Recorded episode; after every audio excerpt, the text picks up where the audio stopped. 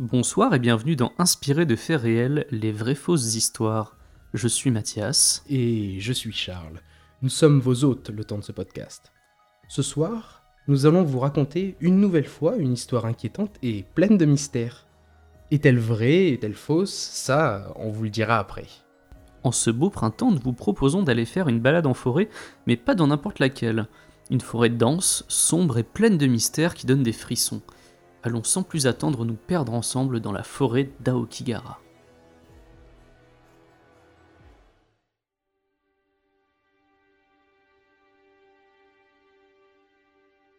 Les contes et les comptines nous ont toujours appris à nous méfier de la forêt et de ce qui se cache dans ses recoins les plus sombres.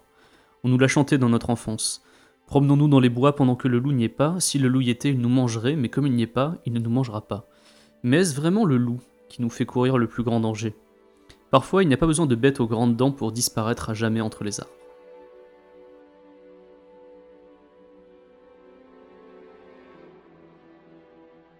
Il est déjà tard ce 25 janvier 2010 lorsque Sarah Vert pose ses valises dans un hôtel de Fuji-Yoshida à une centaine de kilomètres de Tokyo.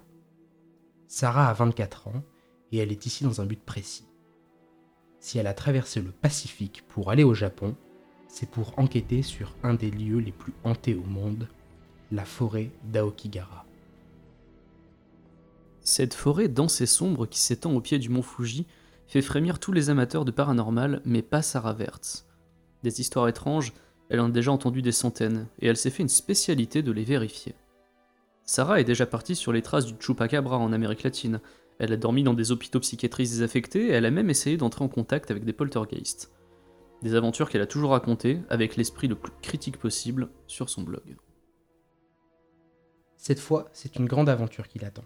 Puisqu'il est impossible d'avoir du réseau au sein de cette grande étendue inquiétante, Sarah a décidé de partir en immersion pendant une semaine. L'idée est de tenir un journal de bord, de prendre des photos et publier le tout à son retour.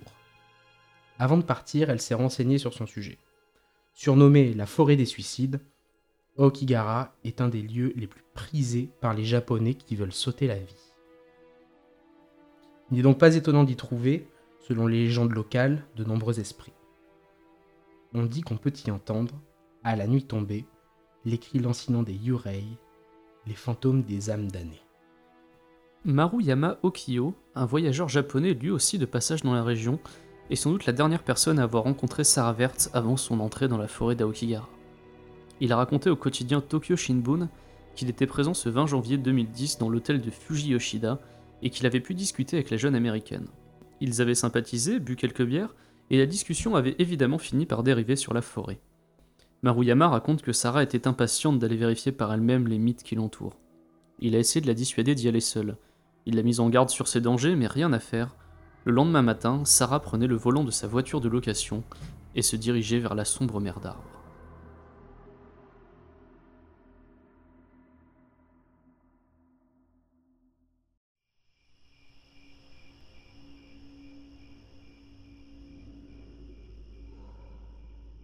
La suite, on la connaît grâce au journal de bord de Sarah Vertz, dont des extraits ont été diffusés dans la presse. Le 21 janvier 2010, Sarah arrive aux abords de la forêt. Et d'emblée, quelque chose attire son attention. Des panneaux, disposés le long de la route, incitent les personnes aux pensées suicidaires à composer un numéro de téléphone pour demander de l'aide. Le Japon est un des pays avec le plus fort taux de suicide et cette forêt est un des lieux les plus prisés pour se donner la mort, écrit Sarah Verse dans ses notes. Pas sûr que ces panneaux dissuadent grand monde, vu les dizaines de corps qu'on y trouve chaque année. Le premier jour, l'exploration se passe bien. Sarah avance entre les arbres en évitant les crevasses, prend des photos, note ce qu'elle voit et s'imprègne de l'atmosphère des lieux. La forêt est extrêmement dense, note-t-elle. Il fait sombre et les formes des arbres inquiétantes rendent l'ambiance pesante et mystique. Il n'est donc pas étonnant, selon elle, que des personnes puissent penser croiser des fantômes. D'autant plus que les nombreux objets laissés un peu partout à l'abandon par les suicidaires donnent l'étrange impression de ne jamais vraiment être seuls.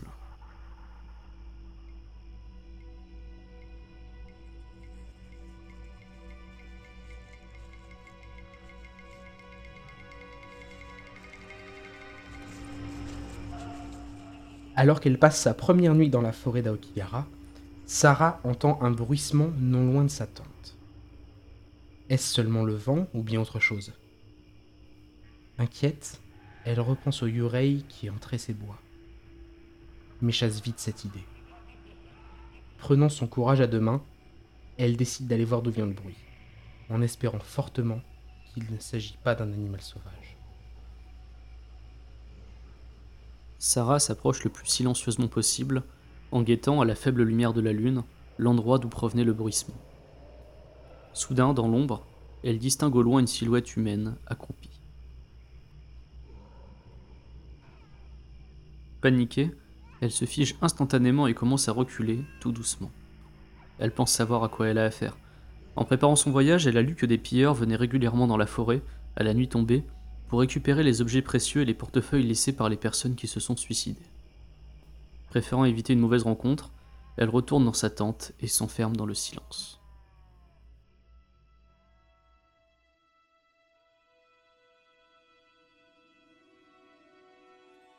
Le lendemain matin, après une nuit presque blanche, Sarah reprend son exploration.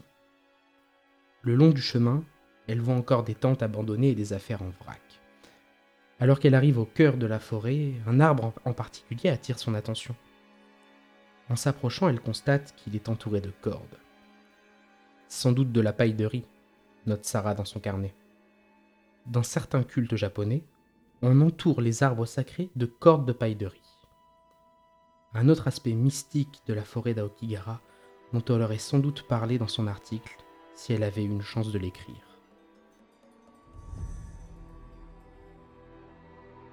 Au début du mois de mars 2010, un randonneur retrouve le corps de Sarah Wertz pendu à un arbre.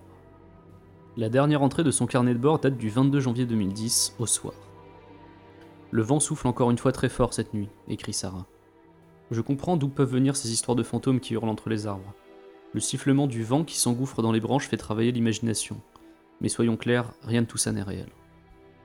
Quelques lignes plus loin, le ton est moins sceptique.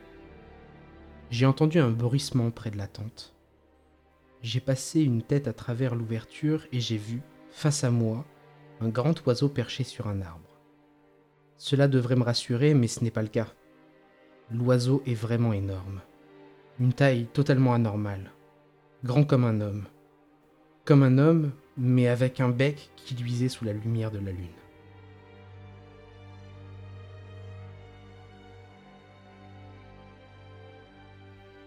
Sarah Wertz est-elle morte cette nuit du 22 janvier ou quelques jours plus tard? Cela n'a pas été déterminé. Sa tante a été retrouvée à une cinquantaine de mètres de son corps avec le carnet à l'intérieur. Juste après ces dernières lignes, tracées dans la précipitation, on peut voir l'inquiétant dessin d'un homme à tête d'oiseau.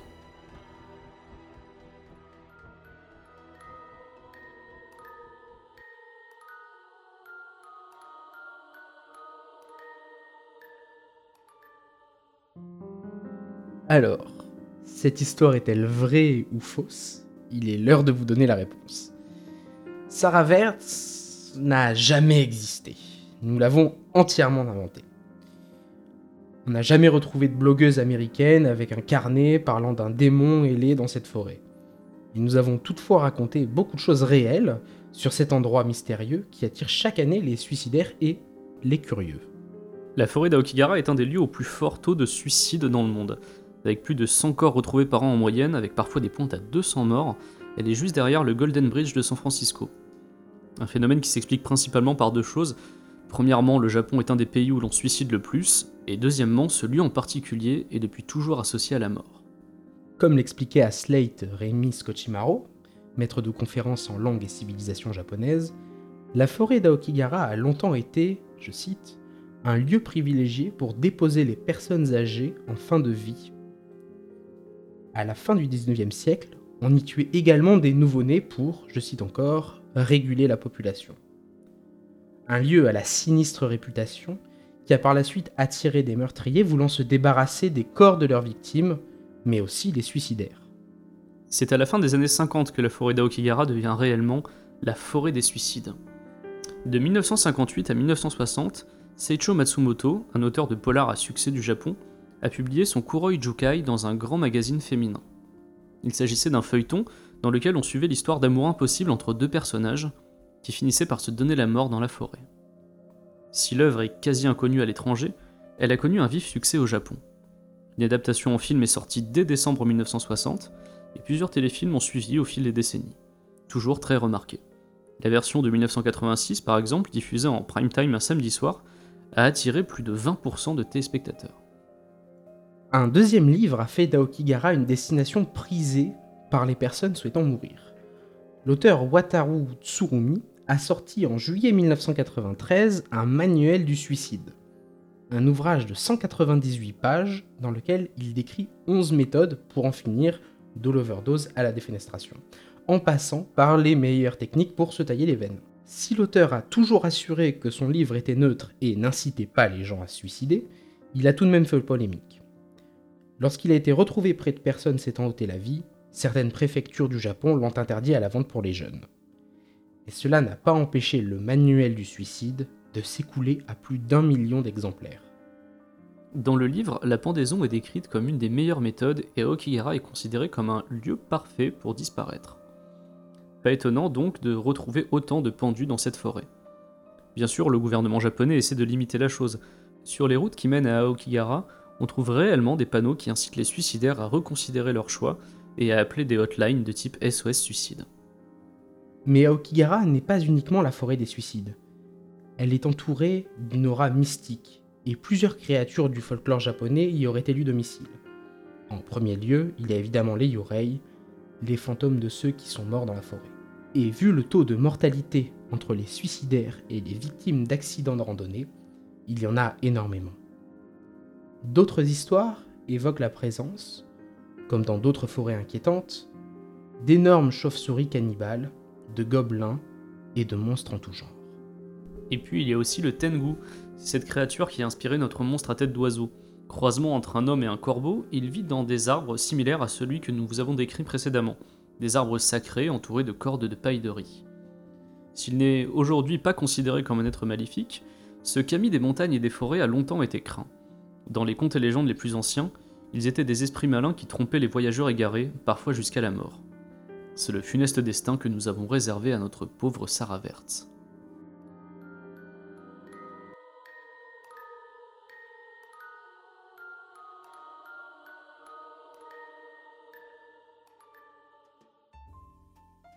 Il est donc maintenant venu temps de discuter de cette histoire qu'on vous a racontée, en compagnie toujours de, de Mathias. Bonjour. Bonjour. Et, euh, et, et donc, euh, Mathias qui s'est passionné pour, euh, pour, euh, pour cette forêt d'Aokigara. Forêt dont on dit qu'on y entre, mais qu'on n'en ressort jamais. Pourquoi, Mathias, les yeux dans les yeux, pourquoi dit-on ça? Eh bien c'est simple Jamy, Euh, c'est parce que cette forêt euh, est déjà très étrange en elle-même. Euh, c'est vrai que moi j'avais... Quand on avait vu euh, plusieurs... Enfin moi j'ai vu un film là-dessus qui s'appelait The Forest avec Nathalie Dormer, qui est d'une qualité moyenne, on en parlera plus tard. parlera. Et j'avais écouté plusieurs émissions sur le sujet, notamment une de- d'Exocet qui parlait de la forêt d'Okigara et ça m'avait assez passionné. Je m'étais dit, putain, elle a l'air étrange cette forêt.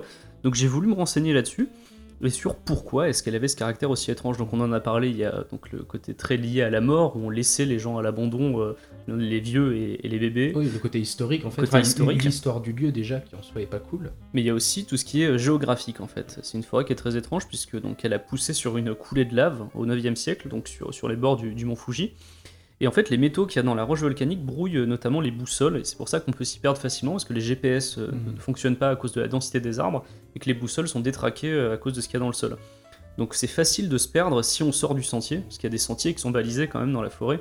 On peut y aller, en fait, c'est certaines zones qui sont euh, interdites au public, et c'est d'ailleurs c'est dans ces zones-là qu'on retrouve le, le plus de corps. Dans les parties balisées, ça, ça va Ça va. encore. Il n'y a pas des corps qui pendent de chaque côté du sentier. Non, euh, voilà, il faut vraiment s'enfoncer à l'intérieur pour, euh, pour en trouver. Mais c'est vrai que voilà, quand on s'enfonce, on retrouve souvent euh, bah, déjà des gens qui sont suicidés, mais aussi ben, des randonneurs qui se sont égarés, Mhm. qui sont morts, qui sont parfois tombés dans des crevasses, puisque le sol est quand même euh, par endroits euh, assez trompeur, c'est-à-dire qu'on peut penser qu'il est plat, et en fait il y a des crevasses, donc c'est assez facile de tomber dedans et bah, de ne plus jamais en sortir, puisqu'il n'y a pas toujours des gardes forestiers qui passent par là. Ouais.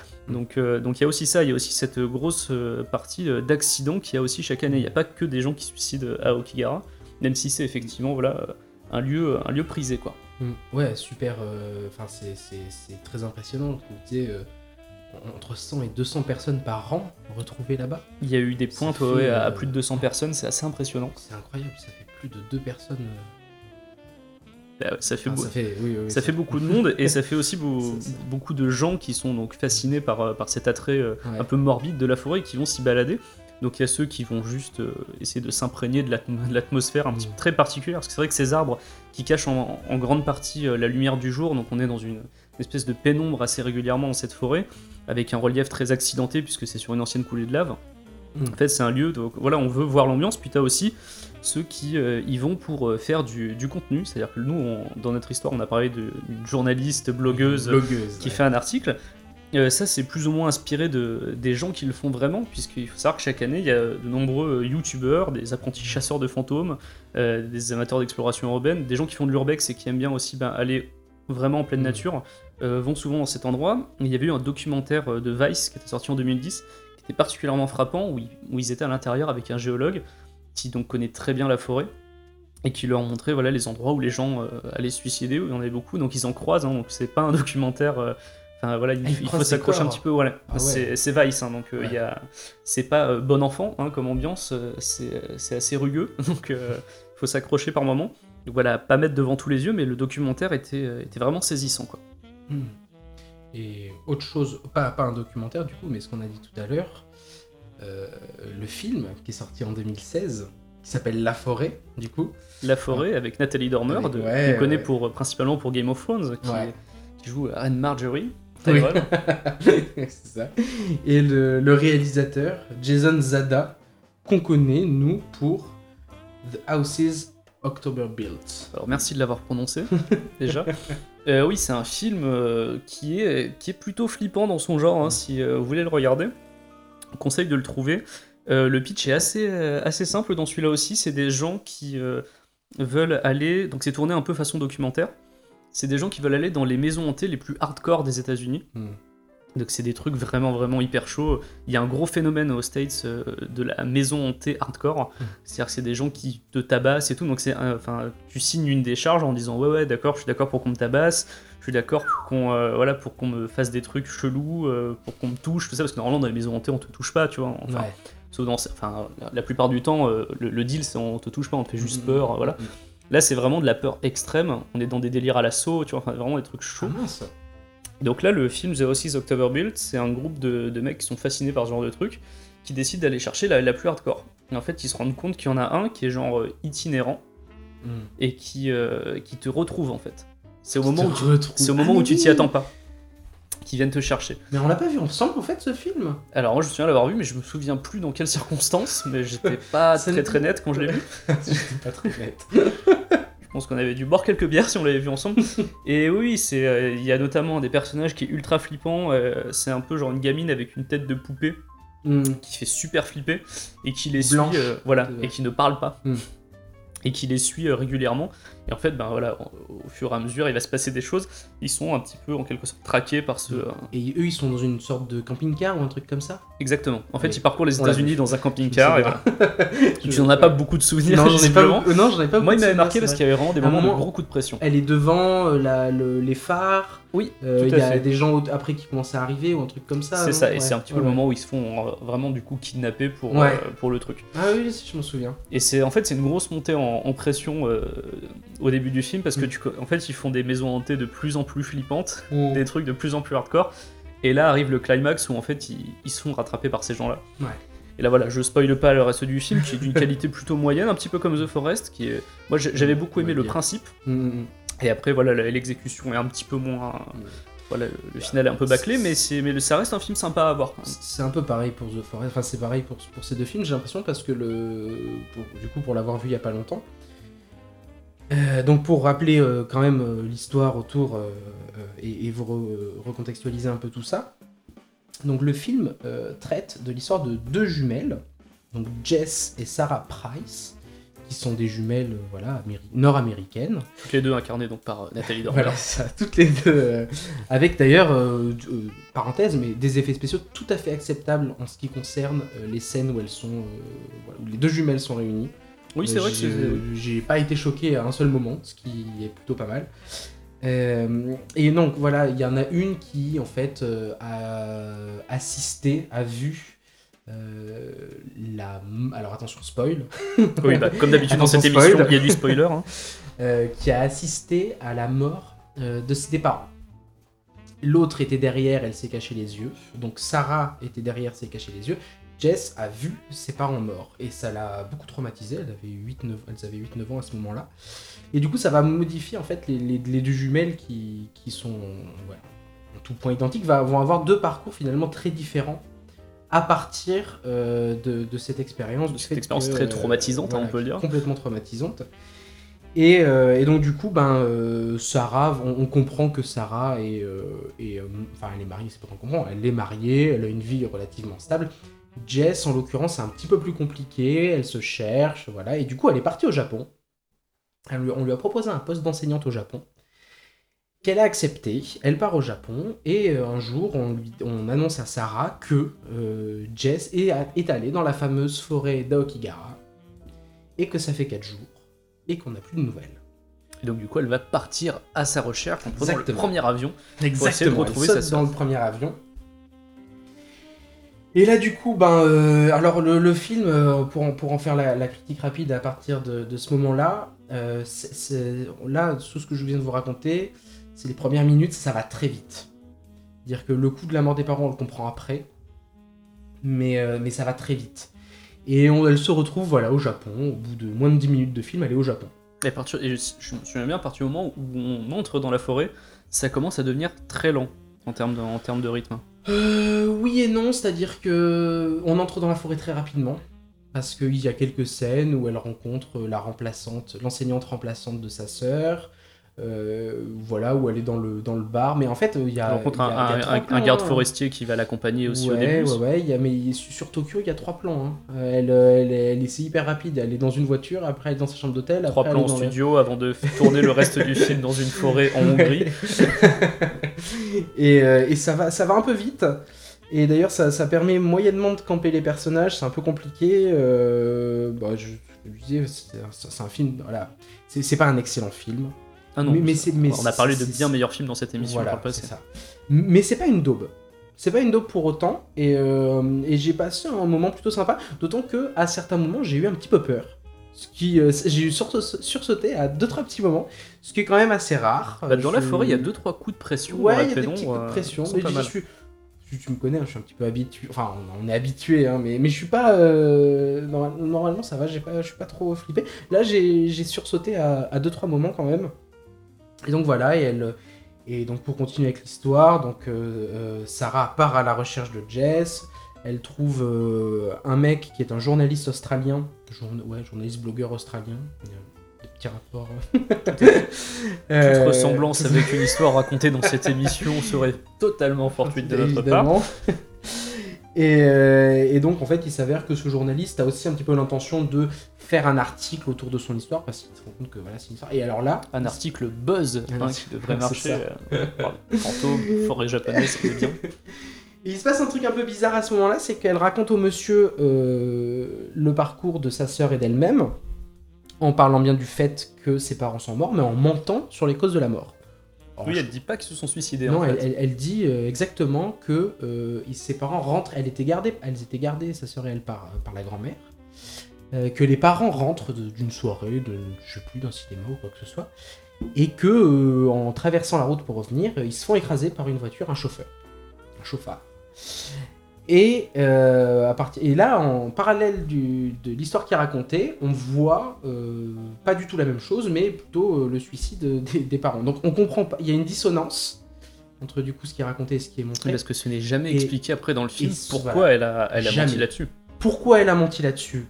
Pas Pour- Pour d'explication. nous montrer qu'elle est peut-être mal à l'aise avec le fait de qu'elle essaie de le refouler peut-être. Parce Oui, que ça c'est un- ce qu'on peut retrouver à la fin du film, c'est-à-dire que c'est quelque chose qu'elle a enfui au ah fond oui, d'elle oui. et qui se retourne contre elle à la fin du film.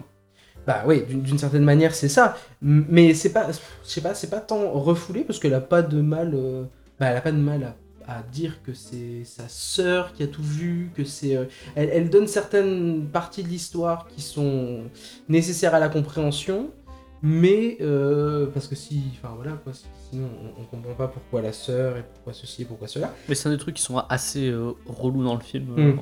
globalement. Quoi. Et, et après ça ne reviendra pas, ce mensonge ne reviendra pas. En tout cas pas explicitement. Et du coup c'est un- petit peu compliqué, mais bon voilà. Il y a, à, à part ça, je trouvais qu'il y a un petit peu un faux rythme, c'est-à-dire que ça, ça démarre fort. Oui, vu que ça va très vite, un ouais. gros enchaînement. euh, Au début, les, les- de lieux, les- les déjà. premières secondes, elle est dans une sorte de rêve, on comprend pas, elle se réveille, elle parle à son mari, euh, elle a le coup de fil, sa sœur a disparu, elle est au Japon. Enfin voilà, c'est c'est- c'est- il y a, y a un espèce de faux rythme.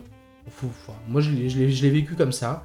Et après, en effet, quand on est dans la forêt, il y, a, euh, il y a des petits moments, il y a des petits coups de pression, il y a des petits trucs comme ça. Mais, euh, mais ça se calme un petit peu. Et bon, dans les trucs, euh, voilà, dans les trucs un, un peu cool aussi, il y a le fait que Nathalie Dormer joue bien. C'est Oui. c'est vraiment une bonne actrice. bonne actrice, d'ailleurs. Et elle a, elle a pas mal de, charisme, elle, de charisme, elle a une tête assez particulière, mais qui du coup fonctionne bien. C'est-à-dire qu'on la repère, elle a un visage quand même qui est. Je sais pas pourquoi, je sais pas ce qui est sur son visage, mais elle est, elle est facilement reconnaissable. Elles se font pas dans la masse des autres actrices.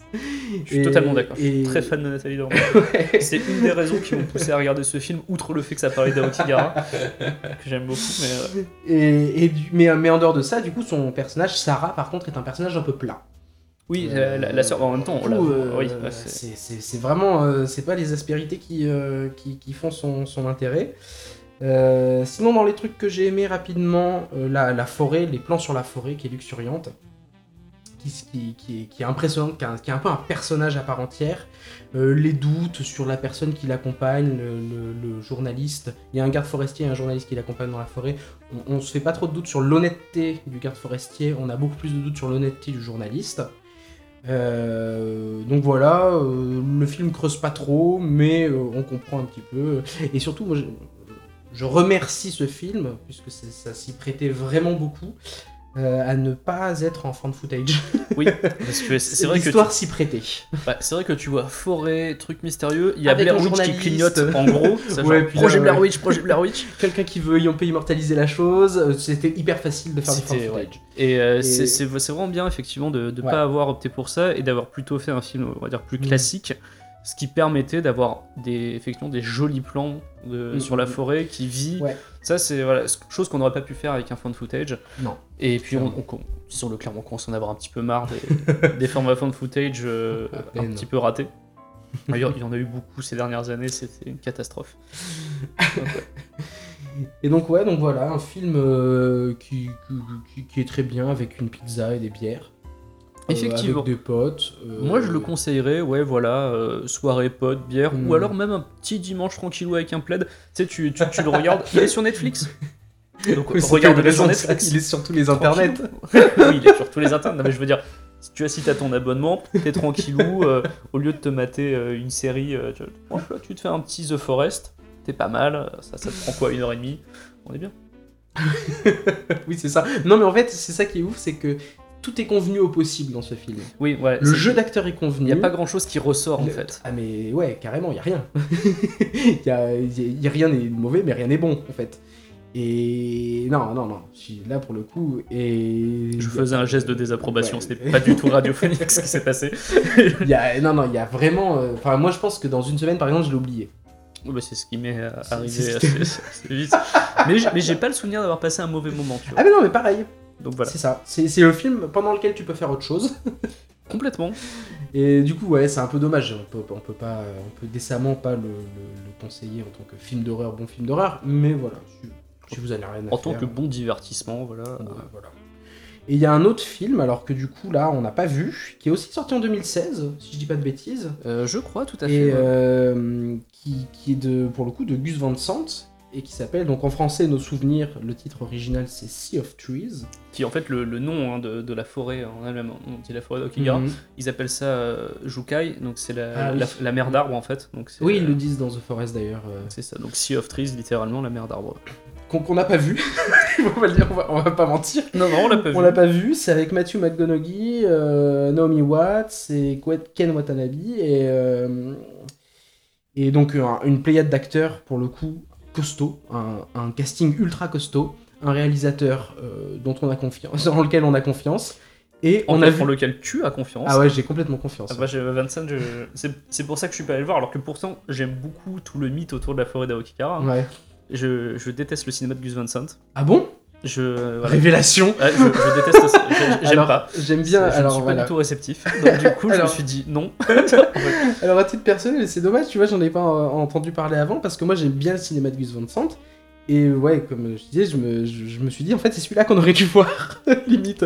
Non, c'est plus, euh, c'est plus un drame qu'un film d'horreur. The Forest prend euh, la partie, euh, disons, accrocheuse grand public peut faire que ça peut fonctionner, le film peut fonctionner. Gus Van Sant, c'est un drame familial qui, à mon avis, est filmé euh, de manière beaucoup plus tragique. Ouais. Parce que, on va, on va pas se mentir, euh, même s'il y a euh, un peu de tristesse dans, dans The Forest, c'est pas tragique. Ça a du mal à nous, à nous, à nous porter vers, vers le tragique. Et, et donc voilà, je- on peut, je m'étais dit qu'on pouvait enchaîner euh, sur cet objet qui était la forêt. Bah, c'est vrai que c'est la forêt, c'est euh, c'est un motif qu'on retrouve dans beaucoup beaucoup de, Mm. de films, même dans les contes, dans le truc, avec toujours cette aura de, euh, de mystère. La forêt, Ouais. c'est le mystère quoi. Et donc ça marche dans The Ah. Forest et on le retrouve dans beaucoup de films. Ouais, ouais, bah, du coup, ouais, ouais, j'avais, ça, ça, ça m'a fait, euh, ça m'a fait réfléchir parce que des fois, je, je réfléchis pour cette émission, tu remarqueras. C'est important. c'est important. Et, euh, et donc, ouais, le, mine de rien, ce motif de la forêt qu'on retrouve, alors euh, j'avais noté rapidement des films contemporains dans lesquels, euh, dans lesquels la forêt a une utilité vraiment très forte. Et j'avais pensé au village, enfin le village de Shyamalan, Shyamalan, dont on a déjà parlé quand on avait parlé de, de Split. Le split, fait. Et euh, qui là, du coup, a un objectif, euh, la forêt, donc euh, pour celles et ceux qui ne l'ont pas vu, je- sans, sans- sans vraiment spoiler, la, la- la forêt a un objectif en fait qui est social, de construction de communauté, puisqu'on est dans une, une petite communauté voilà, Qui est isolée au milieu de la forêt, en voilà, fait. qui est complètement isolée, qui n'a pas de connaissance sur la vie extérieure. Et en fait, la, la, la, la forêt hein, sert de mur d'une certaine manière. Et les, anciens. Enfin, il y a des mythes autour de cette forêt, euh, avec des monstres et tout et tout, qui empêchent euh, cette communauté de sortir, mais qui du coup la structure. Et la, forêt a un vrai rôle structurant de frontière, en fait, on pourrait dire. C'est un peu une frontière. Il y a évidemment le projet Blair Witch, donc là, l'intérêt est complètement. euh, complètement différent, hein, puisque là, c'est plutôt, on va dire, une déconstruction du parcours euh, des personnes qui sont dedans, donc l'impossibilité de se créer des repères, euh, le fait que tout dans la forêt est euh, à la fois semblable et différent, enfin voilà, les, les- les contours un peu, un peu flous de la forêt qui font que on ne peut pas se, se créer de repères. C'est cette utilisation de la, cette utilisation là de la forêt qu'on trouve d'ailleurs dans, dans The Forest. non, comme exactement, ouais. endroit de se perdre, la perte de repère totale. Mm. Et euh, donc du coup, euh, se perdre également mentalement, parce que c'est ce qui arrive à Ouais. l'héroïne à la fin, ce qui arrive Mm. à Nathalie Dormer. Elle revit en fait la scène euh, de- du meurtre de ses parents. On est, euh, il y a un démon en fait qui, qui l'accroche. Et euh, en pensant vouloir s'en débarrasser, elle se, elle se taille les veines, elle se Mm. suicide. Et ça, c'est donc. euh, il y a aussi euh, un lien donc, avec la désorientation dans sa tête. Si tu le prends en mode elle est devenue folle.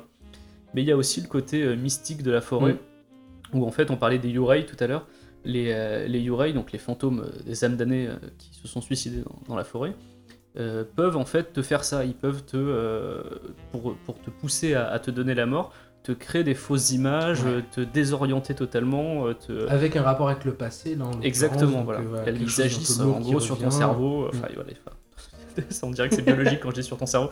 Voilà, il, il- il joue avec ton esprit pour te, pour te faire croire des choses. Et donc, du coup, c'est ce qui arrive à Nathalie Dormer. Elle se, Mm. elle se suicide en pensant vouloir se, se libérer. Ouais. Ce qui est aussi d'ailleurs une métaphore, c'est-à-dire que c'est le seul moyen de se libérer du fardeau de, de- de- du suicide de ses parents quand elle était jeune et de Mm. ce qui lui pèse intérieurement, puisqu'elle le- elle le refoule pendant tout le film.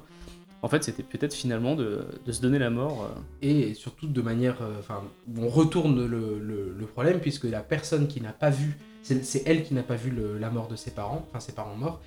Euh, Jess, qui au final, donc pour spoiler le- tout le reste du film, euh, ne s'est pas suicidée, elle était dans la forêt, ça faisait 4-5 jours qu'elle y était, mais elle ne s'est pas suicidée. Et d'ailleurs, elle survit à la fin. hein, et elle survit. qui- Mais euh, du coup, la personne qui n'avait pas vu meurt. Enfin bon, elle- elle- elle- on sentait qu'il y avait aussi un poids, une sorte de culpabilité du fait qu'elle avait laissé voir sa sœur, qu'elle n'avait pas vu. Enfin, il y avait un- Ah, mais complètement. D'ailleurs, c'est ce qui l'a poussé à aller chercher sa soeur jumelle, Ouais. outre le fait que c'est sa sœur. Et à prendre soin d'elle en général. c'est- qu'elle la voit comme une personne blessée, Mm. alors qu'elle, elle, elle se, elle se dit qu'elle a pas le, le droit d'être blessée Ouais, autant ouais, que sa sœur, alors qu'elle l'a pas vue. Mhm. Et euh, c'est très triste cette partie-là de l'histoire. Ouais. Mais je te Euh, laisse reprendre sur le motif de la forêt, parce que donc voilà, je, je t'avais coupé pour parler davantage de The Forest. C'est pas grave, c'est pas grave. Et lui, du coup, aussi Sleepy Hollow, auquel j'avais pensé, euh, donc où là, la forêt a quelque chose de beaucoup plus mystique. hein, c'est quelque chose de beaucoup plus opaque, de mouvant. Dire que les arbres peuvent bouger, euh, créer des chemins, euh, défaire des chemins. Ça, et ça m'a fait penser, alors beaucoup plus largement, euh, finalement, que c'était c'est quelque chose qu'on retrouvait aussi dans Harry Potter, la forêt Oui, la interdite, forêt d'un- interdite. qui, qui structure en fait euh, Poudlard, le, le- le périmètre euh, de Poudlard. Et qui marque en quelque sorte cette délimitation avec le, avec le monde des Moldus aussi. Oui, Exactement. Ça agit comme une frontière Mhm. et aussi comme lieu chargé de mystère, puisque Ouais. tu as toutes ces créatures étranges qu'il y a dedans, Aragog, les voilà. centaures. Dire que c'est, il y a pas dans dans Poudlard, il y a des fantômes et de la magie, mais voilà, ça reste relativement calme. En revanche, euh, dans la forêt, c'est là que se réfugie Voldemort, euh, c'est là qu'il y a les centaures, c'est là qu'il y a les trolls, c'est là qu'il y a les géants, euh, c'est là qu'il y a, les, géants. il y a les araignées géantes aussi. C'est là qu'ils mettent les dragons avant la coupe de feu aussi. Ouais, ouais, ouais. Donc en fait, euh, la, enfin, c'est, c'est, c'est le lieu où on accumule tout le mystique, où on enferme tout le mystique. Et oui, avec quelque chose aussi, un petit peu des licornes aussi. Hein, il boit du sang de licorne, Voldemort, si je dis pas de bêtises, pour survivre. Tout à fait, le sang euh, argenté euh, Ouais, ah dans, oui, dans ouais. le premier. Et t'as- ouais, c'est vrai que dans, dans Harry Potter, en plus, on retrouve vraiment ce côté très mystique dans le fait que la forêt est extrêmement sombre. Le soleil passe pas, euh, comme à Okigara, où en fait tu as des- des- la, la végétation est tellement dense que le soleil euh, a du mal à percer. Et, quoi. et ça, oui, c'est ça, c'est ça. Ça m'amène à, finalement cette, euh, cette euh, petite euh, conclusion rapide, hein, qui est de dire que finalement, qu'est-ce que c'est que la forêt En dehors d'un d'un amas euh, d'arbres et de buissons, euh, la forêt, du coup, c'est ce qui empêche de voir l'horizon. C'est ce, qui ce qui empêche de, de- voir plus loin. C'est ce qui bouche la vue, en fait, euh, littéralement, dans, ces films-là. Et en plus de ça, elle a un contour flou. C'est-à-dire qu'elle a un contour euh, qui est, qui est indéterminé, qui est fait de lamas d'arbres, de voilà. Mais on n'arrive pas. c'est comme en, en- photographie, il y a ce qui est, je sais plus comment, quel terme ils utilisent, mais il y a ce qui est net dans les contours qu'on retrouve dans, les photos de type architecture euh, des bâtiments. Et puis il y a euh, les contours qui sont dits euh, indéterminés, qui sont dits flous, qui sont, je sais plus exactement quel terme ils utilisent. Et la végétation en fait partie. La végétation en fait partie, et en fait là on, le- retrouve bien, c'est quelque chose qu'on ne peut pas saisir la forêt comme ça. On ne peut pas saisir tout, on peut voir un arbre, mais on peut pas saisir toute la forêt. Et ça, je pense que ça fait partie des choses qui, euh, qui, qui entrent, euh, qui entrent en compte. Il n'y a pas de géométrie, c'est irrégulier, il y a l'impossibilité, comme on disait, d'avoir des, repères fiables. Et du coup, c'est utilisé un peu comme, euh, en plus là dans The Forest, comme une métaphore, hein, parce qu'il y a le sentier balisé sur lequel on est en sécurité. Mais si on sort Ça de nous ce renvoie sentier, au conte en fait aussi. Ça Ouais, nous renvoie aussi ouais. au petit chaperon rouge où, tu- complètement. où la, grand- où la, la mère lui dit pour aller voir ta grand tu restes vraiment sur le Mm, mm, sentier et, et le loup essaye de l'en détourner. euh, Si elle, bizarrement, si elle reste sur le sentier, le loup ça va. Mais si elle va dans la forêt, c'est le domaine d'autre chose en fait. C'est plus le domaine de, de l'humain, je sais pas, c'est le domaine d'autre chose. Et ça, c'est c'est quelque chose qui est, qui est, qui est, ouais, qui est, vachement, euh, qui est vachement repris, mine de rien. Et j'ajouterais à ça que dans The Forest, un, un des trucs que j'ai aimé, c'est ces plans sur la forêt. euh, qui euh, en fait euh, donnent très peu de place au ciel en général. C'est-à-dire qu'on voit très peu, à partir du moment où, où on sort de Tokyo pour aller dans la forêt, ce qui arrive au bout de 20 minutes de film, euh, on ne voit que très peu le ciel. ouais, il y a un peu. sentiment d'étouffement. Ouais. Paradoxalement, sur les plans de Tokyo, un, un peu moins. Alors pourtant, c'est une ville qui est extrêmement Oui. resserrée. Bah, sa, sa chambre d'hôtel domine complètement la ville de Tokyo. On voit, elle a une vue assez, assez dégagée. aérien, en fait. Ouais, ouais, ouais, c'est assez- la ville est assez aérienne. En revanche, euh, on, descend d'un cran dans la forêt, on est à taille humaine, et là on voit plus le ciel. comme et- si et t'étais même, plus euh, libre dans la ville. Ouais, Que, presque. euh, ben, en, en que dans cas, la nature. Il y, y a quelque chose un peu comme ça. Et même les plans paysages, les plans un peu panoramiques, on voit la forêt, mais c'est des plans qui sont centrés sur la forêt. Même si elle est vue d'un peu plus loin, on voit la forêt, on voit très peu le ciel. On sait même pas s'il fait beau, pas beau, jour, pas jour. C'est vrai qu'il n'y a, pas de météo euh, dans, dans le Non. film. On est tout le temps dans une espèce de, de semi-obscurité euh, Mm, mm, mm. assez sèche. Ouais, ouais, c'est ça. Et, et, et je- et voilà, ça, ça participe, hein, ça rajoute au, sentiment d'oppression. Et à finalement, ce, qu'est ce personnage euh, un peu dans, dans- dans ce film, la forêt, c'est-à-dire c'est un oppresseur.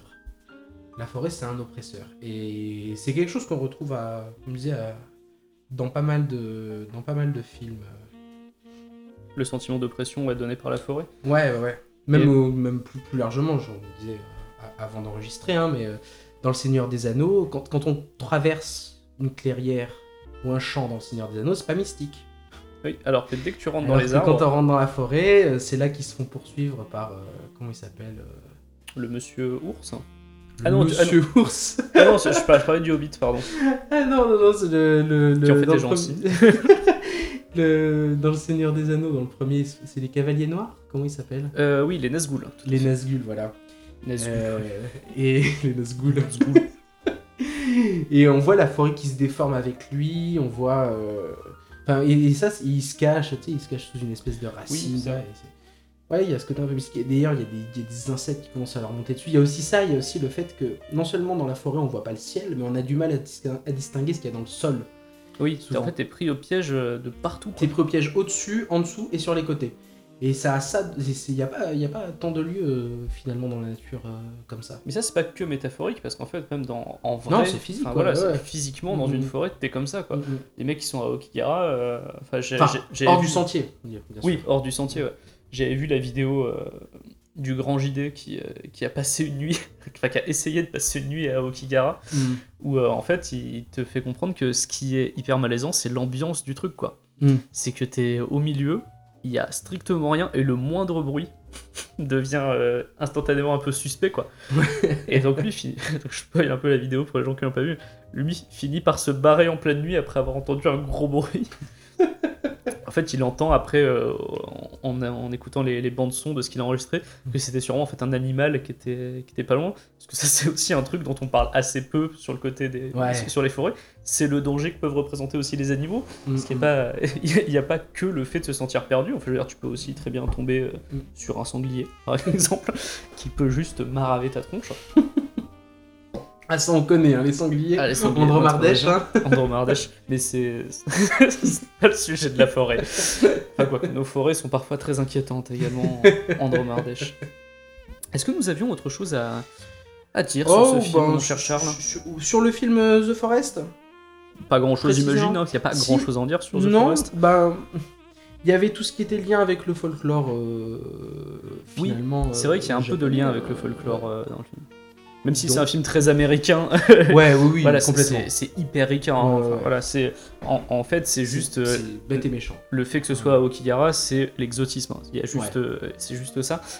Euh, mais oui, c'est vrai qu'il y a quelques liens avec le folklore, notamment le fait qu'il y ait des, bah, déjà ça parle japonais, c'est déjà pas mal. Parce que il y a certains films, vrai, euh, voilà, vrai, genre tu regardes The Grudge par exemple, ça parle quasiment pas japonais. Euh, ça, ça parle japonais, mais tout le monde est en capacité de parler l'anglais. Oui, voilà, un peu comme dans Ghost in the Shell où tout le monde comprend Takeshi Kitano, alors Oui. qu'il Alors, alors qu'il parle japonais, en plus, tout le monde parle anglais. pas, ouais, c'est vrai. il s'en C'est génial. il s'en bat la race complet. Mais ouais, non, non, c'est. L'élément du folklore, moi, que j'ai retrouvé le plus, bah, c'est justement les, les Yurei. Déjà, ils sont, Mm. On en parle dans le film. Ouais, ils sont nommés. C'est-à-dire que voilà, on dit que ces esprits qui flottent Mhm. dans la forêt. Et tu as aussi, euh, voilà, à la fin, ce que je disais, euh, le côté, on soupçonne que c'est un Yurei qui lui embrouille la tête et qui, lui, Mhm. fait, euh, qui lui fait penser à tout ça, bah, dans le but de la faire se suicider. mm. Donc ça, on rejoint une autre théorie qui est sur la forêt d'Aokigara, qui est que, ben, donc t'as les gens qui y vont pour se suicider, genre c'est avant même d'y aller, c'est bon, j'y vais, ouais. voilà. Et ceux qui sont dans la forêt et qui se font euh, embrouiller par les esprits et qui finissent par se suicider alors que c'est pas du tout leur intention première. Mm. Et donc ça, c'est ce qui arrive en fait à, la, à Nathalie Dormer dans, dans le film, quoi. Mm, mm, mm, mm, mm. Ça, puis, euh, comme j'ai noté, il y a évidemment, c'est impossible de passer à côté. On est dans un film au Japon, on voit des écolières japonaises. Ah mais ça, c'est forcément, c'est dans le, c'est dans le package, voilà. c'est ça. C'est Avec la, le- le- la tenue d'écolière. voilà, la tenue d'écolière classique. D'ailleurs, avec des personnages secondaires euh, à, à ce titre euh, qu'on croise et qui sont euh, insipides. Il y, en a que je pensais retrouver Ouais, plus mais loin dans, dans- dans la forêt, mais, mais même pas. En fait, tout le film tient sur Nathalie Dormer et sur euh, l'Austral- et sur le journaliste et encore.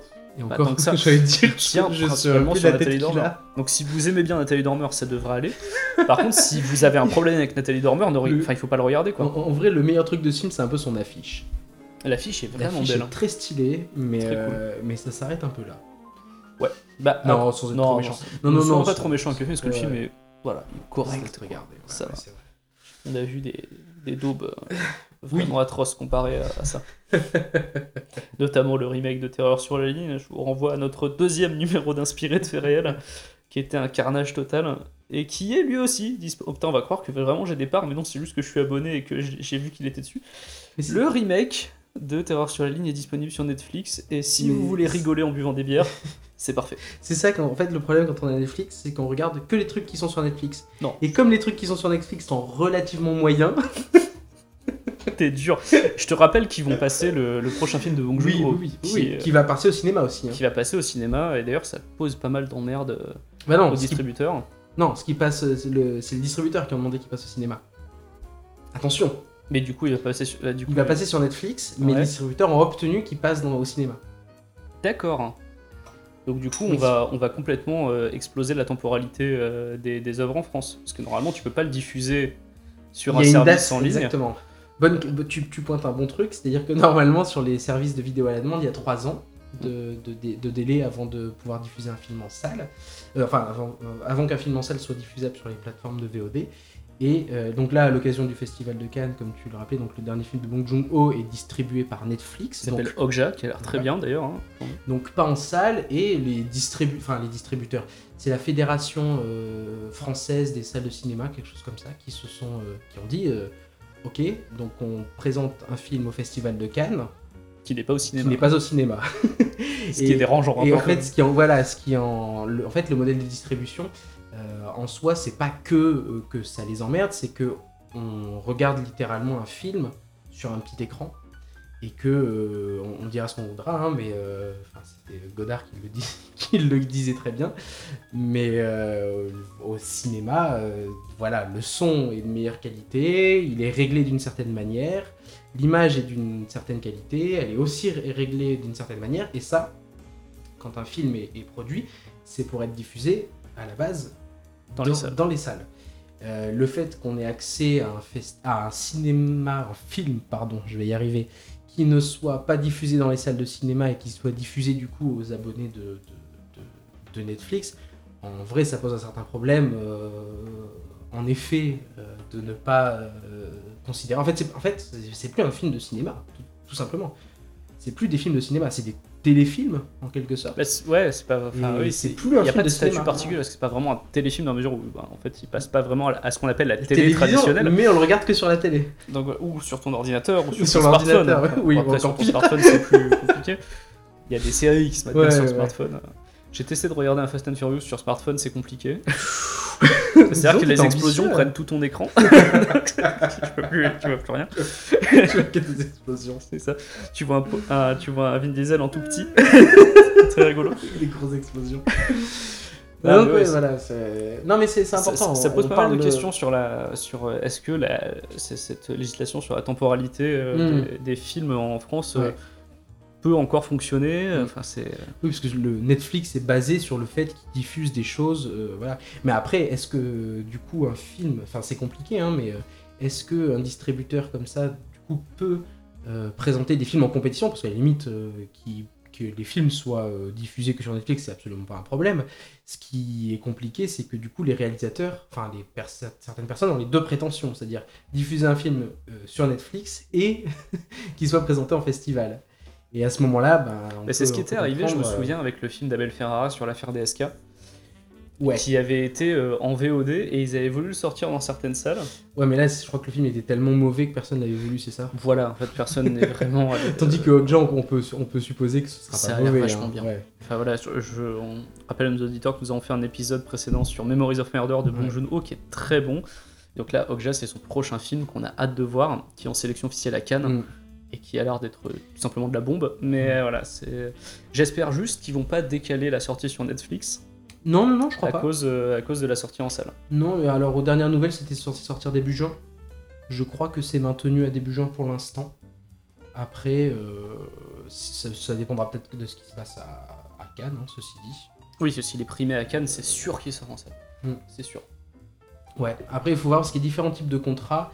Il y a les contrats de type nationaux, enfin des, je sais plus comment comment comment c'est nommé, mais il y a les contrats euh, où voilà ça sort euh, dans plein de salles en France et tout. et tout. Et il y a les, avec une durée qui est choisie euh, par les, les gens qui tiennent les salles. Et il y a un deuxième type de contrat qui est des contrats locaux, qui sont des contrats locaux pour des distributions de 6 jours, je crois, et un nombre de diffusions limité durant ces 6 jours. Et je crois que Okja s'oriente vers ce vers type ce de contrat-là, euh, pour qui, en fait, euh, tout simplement pour qu'il soit présenté et peut-être primé à Cannes. C'est-à-dire qu'il y a aussi la peur du fait que bah, s'il n'est pas diffusé au cinéma, euh, le jury euh, le regarde et puis se disent Ok, c'est ça, il est sympa Ok, votre c'est film, sympa. mais il n'est pas diffusé au cinéma.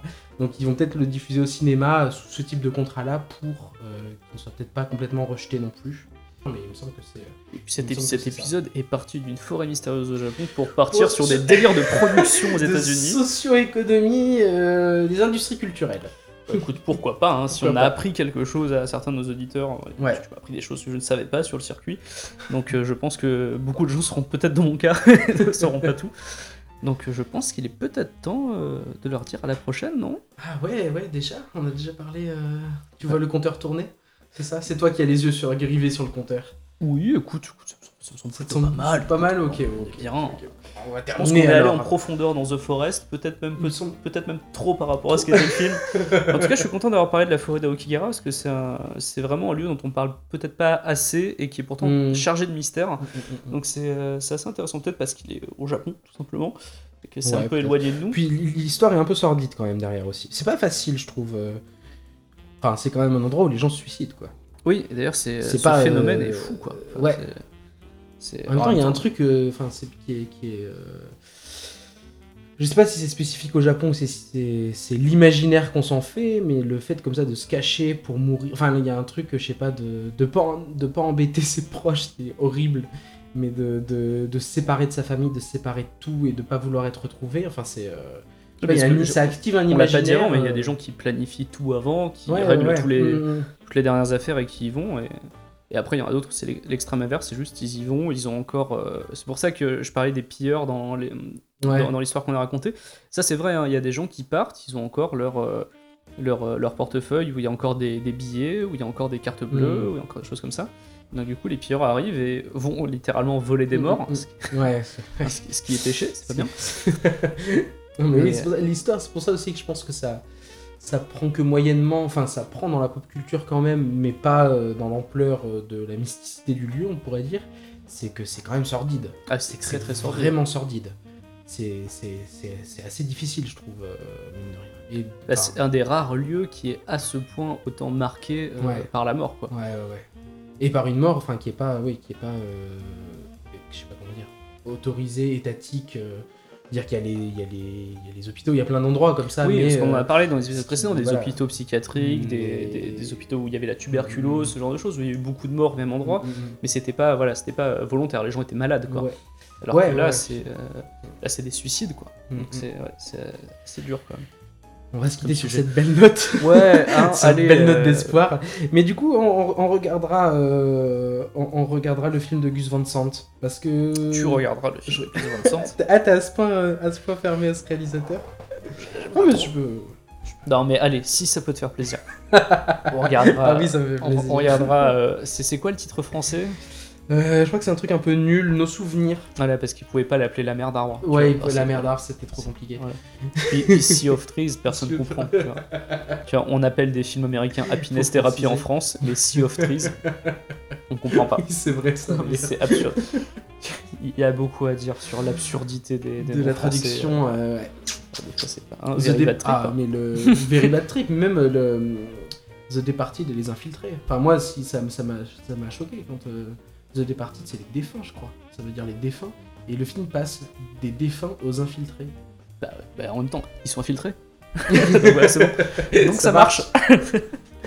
Enfin bref, bon bah du coup je pense que c'est ouais c'est le moment de se quitter. Ouais, c'est le moment de se quitter. On, les re- on retrouvera nos, nos auditeurs euh, dans un mois pour un nouvel épisode. Oui. En attendant, il y aura Triste En Monde Tragique qui Ouais. va arriver. hein. On- Vous connaissez notre deuxième émission qui est beaucoup plus YOLO, beaucoup plus LOL, beaucoup plus on boit des bières, on raconte des conneries. Ça nous empêche pas de boire des bières euh, déjà pendant fait réel. Oui, mais beaucoup Mais, mais on le dit pendant euh, Tristement Tragique. Et puis surtout dans Triste Monde Tragique, parfois on entend le petit bruit. Parce qu'on en boit pas mal pendant Triste Monde Tragique. Alors l'abus d'alcool est évidemment euh, voilà, dangereux pour la santé. Dangereux pour la santé, ouais, Euh, ça. voilà, donc c'est pas bien. Euh, Dangereux pour l'humeur. faut vraiment terminer cette émission. Vous pouvez nous retrouver sur Facebook, sur la page, Inspiré de faits réels. et sur Twitter, at- At IFR Podcast. Exactement, vous pouvez également nous retrouver sur SoundCloud, sur iTunes, n'hésitez pas à nous laisser des commentaires, des notes, des avis, et vous pouvez aussi nous retrouver ben, sur tous ces réseaux sociaux-là et sur vos applications de podcast aussi.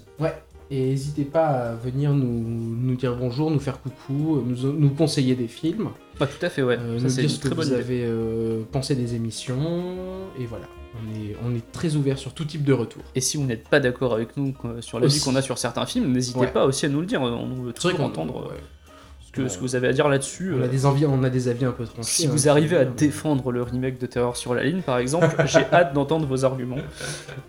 Euh, Ou si vous avez profondément détesté euh, un film qu'on a adoré, Ouais. pourquoi pas aussi. Venez nous clasher. Voilà. Qu'est-ce qu'on a fait comme film qu'on a profondément adoré? Black Christmas, qu'on a beaucoup Christmas, aimé, bah ouais, qu'on avait Black énormément Christmas. aimé, Memories of Murder, qu'on avait beaucoup aimé. Ouais, bah ouais. Enfin voilà, tous nos épisodes que vous pouvez retrouver euh, sur SoundCloud, sur iTunes et sur vos applications de podcast. Voilà. Mm. À bientôt. À bientôt et bisous bisous. Bisous, bisous.